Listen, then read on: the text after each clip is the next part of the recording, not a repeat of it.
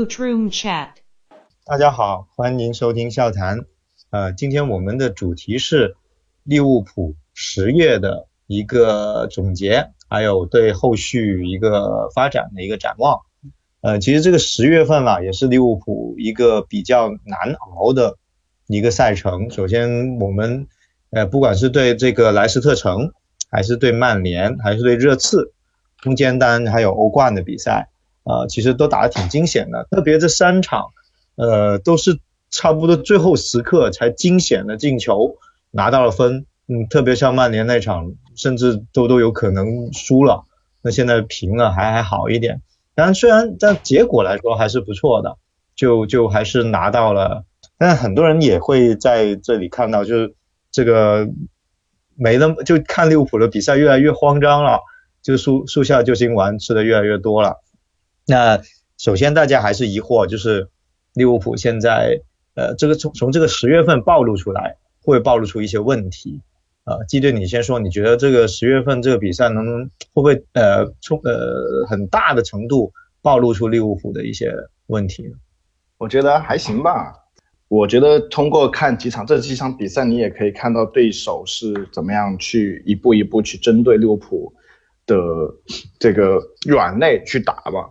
呃，也也，但是总的来说。他们也只是能取得可能阶段性的一个优势而已，就是但是整整体而言，可能个可能可能就是强者运强吧，是吧？因为因为其实利物浦现在，嗯，你看是吧？一千一百多天之后的亨德森的主场进球，是吧？这个多难碰到，但是你就强者运强啊，对吧？就是这种感觉。因为我们其实聊利物浦还聊挺多的，你不觉得吗？微笑。其实这这个我觉得是有点这种感觉啊，因为你看，嗯，就包括一支成熟的球队吧，他就是能够打进一些，呃，怎么说呢，不不是太好的机会吧，就包括马内也好，亨德森这种漏被漏的也好，你看，就以前曼联比较成熟的时候，很多这种球啊，有时候不知道就谁冒出来一下。然后或者一些不是太好的机会，但是就能这样小比分把三分拿到了，是吧？对，对，就是场面不好还能够进球啊，就这种感觉。嗯，尤尤其你你们还有没有印象？就是当初谭宁还在的时候，其实有一段利物浦也不是说攻势打得不好吧，就是想打的东西都打出来了，但是球员无论从信心还是。脚感上来看，那个赛季打了最多的横梁跟立柱了。嗯，是弱者运弱是吧？嗯，这这个跟一个团队的成熟有关系吧？这就估计跟自信心，我觉得可能是息息相关吧。就当时那支利物浦，估计没人能相信自己能拯救这支球队，因为毕竟当时杰拉德还在队里，对吧？杰拉德 也没办法拉住球队的颓势，你更别说这些新人了。在利物浦来说，我觉得其实对某些球员来说，可能压力还是比较大。你看凯塔，我觉得就是相对典型的一个例子。是是，凯塔是也传球还是射门，感觉都是给人一种信心不足的感觉。但其实，呃，在群里也聊到过，利物浦整个主场包括球迷的一个文化，实际上是。呃，非常包容或者是非常正能量的一个氛围吧。其实，如果你在这种氛围之下还发挥不出来那么长时间，还是要多找找自己的原因啊。其实你也就只是凯塔一个人，他稍微信心方面有点问题。因为我觉得，就是刚才阿笑你说到的这个，呃，就是唐尼时候的利物浦跟现在时候的利物浦，我感觉他有一个区别，就是我我觉得教练的。一个影响挺大嘛，像现在我觉得你可能很多，呃，包括用人方面的问题，包括呃球队管理上面的问题，我觉得克洛普都他都是自己有那个能力或者有那个责任去把很多东西给挡住了嘛。就是就是像像像我们前两年前前些年两年亚军，但是每一个赛季出来的时候，球队整体的这个呃精神力啊或者动力都很足够，那我就觉得。呃，就就是从自信方面，我觉得这一点就是克洛普灌输的一个精神，就是你，你们怎么踢就怎么踢嘛，反正，啊有他在背锅嘛，所以我就觉得这个可能对球员来说，他的信心是挺挺好的。嗯，从另外一个角度来说，利物浦现在整个团队建设也不错吧？你看当初国王出来救火的时候，其实可以感觉得出来，他自己因为很多年年没带队了，没什么团队的。克洛普来了利物浦之后，无论是从营养师还是什么手球教练，还有其他的像林德斯先走了又回来，然后包括布瓦奇离开，是吧？整整个。整个团队他是有一个呃不断的补充和提升的。其实你看之前，我觉得上赛季，呃，不知道大家还有没有印象，呃，克洛普被很多人说是啥田径教练。体能一定会崩，如何如何？这些言论，其实之前看的非常多。其实从这点来说，嗯，从这点来说，克洛普是一个自我进化的教练吧。因为说白了，你现在在这个大的潮流之下，你不跑是不可能的。那说白了，我们可以明显的感觉到利物浦在所谓的疯跑这个上面，呃，变化是比较明显的。一个就是球队对于球员的这个整个体能的一个预期。非常的准确，对吧？就之前那个整个集训球员的体能高峰期出现在什么时候，这个就可以反映出他背后一个非常精密的备战。那从另外一个角度来说，就是球队也踢得更成熟，就是呃，在什么阶段打高位，或者是什么阶段自己缩一下，利用范迪克和后场的一个。呃，反手能力，大家喘一口气。从这点来说，我觉得，呃，是克洛普主动解决所谓的体能问题的两个途径之一吧。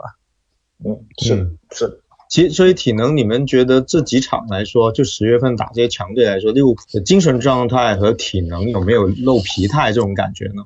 呃，这个我觉得前两期已经聊过了吧。我个人觉得是利物浦还远远没达到自己的状态的一个峰值，因为我觉得大家都知道利物浦他在巅峰状态会是什么样子。因为这个赛季哪怕有夏季的一些影响吧，但实际上利物浦还从来没展示过自己百分百的状态。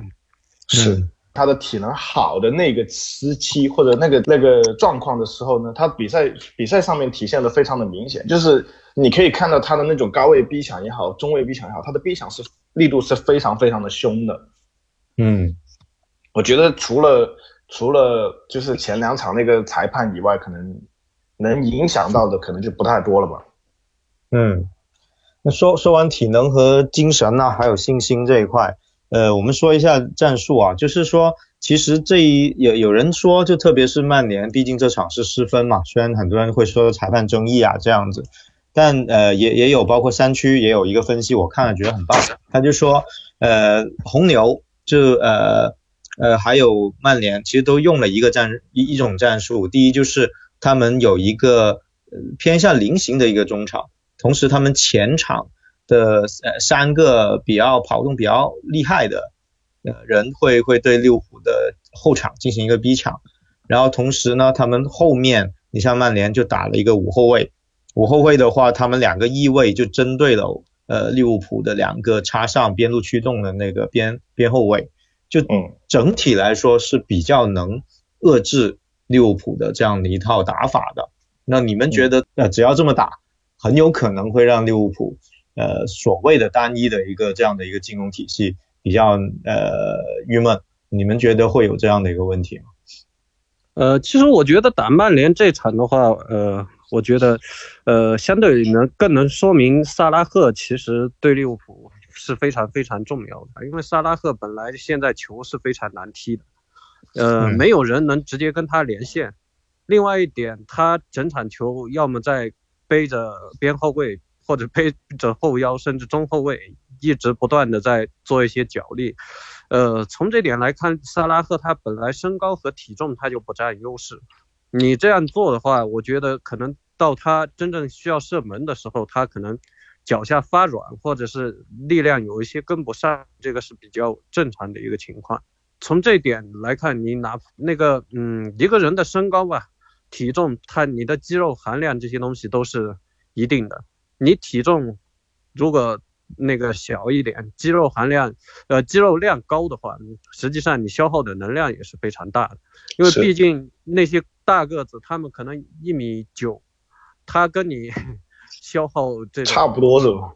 对，你跟他消同样输出，说白了就是两节电池对吧？打个不太恰当的例子，两节电池，一节五号，一节七号是吧？你要让七号电池像五号。电池那样输出，可能七号电池电量就没那么足了。嗯 嗯，那你说的主要是萨拉赫缺阵，所以利物浦显得更更难受，而不是说曼联这个阵型和那个萨斯堡洪流这样的一个打法让利物浦比较难受，是 是这个意思吗？呃，其实这一点的话。打曼联这场比较非常清楚的就可以看到，利物浦他之前非常习惯的那个双边路展开的话，萨拉赫他是非常重要的一个点，因为嗯，利物浦真正能在前场拿住球的人只有萨拉赫，你真正能把整个阵型、整个无球穿插穿插到对方禁区里，这都是需要时间的。时间是怎么争取的？就是萨拉赫拿球这么三秒五秒。然后再把它分出去，可能这个包抄就到位了。但萨拉赫不在的话，整个进攻他就非常的凌乱。但之前我不记得老高有没有注意，我在群里说过，萨尔兹堡红牛的话是一支被低估的球队。呃，我当时就说过，在二流，就是这次二流的欧冠球队里，萨尔兹堡红牛的实力是非常强的。他主要强大就强大在，虽然那场阿哈兰德对我们没上。是替补上，对吧？但他整个两路两个边路，他这个无球穿插，包括呃整体的推进的一个速度，他在那个二二档这个球队里是非常突出的。你看，后来呃我在第一轮结束之后这样说，后来这几场比赛，萨尔兹堡红牛是不是就反映出我说这个了？谁打他，实际上都要脱层皮吧，可以这样说。嗯嗯嗯。当时我也说过，亨克是实际上就是这支这个小组里面最弱的一支队。如果你亨克都打不好，那小组就不要指望出线了。嗯嗯，萨尔 萨尔斯堡他倒是非常依赖哈兰德嘛，因为你有哈兰德在，他们的进攻才更加立体。不然，嗯嗯，综合这两场呃所谓的对利物浦做的针对比较好这两场比赛来看的话，呃，我觉得曼联那场。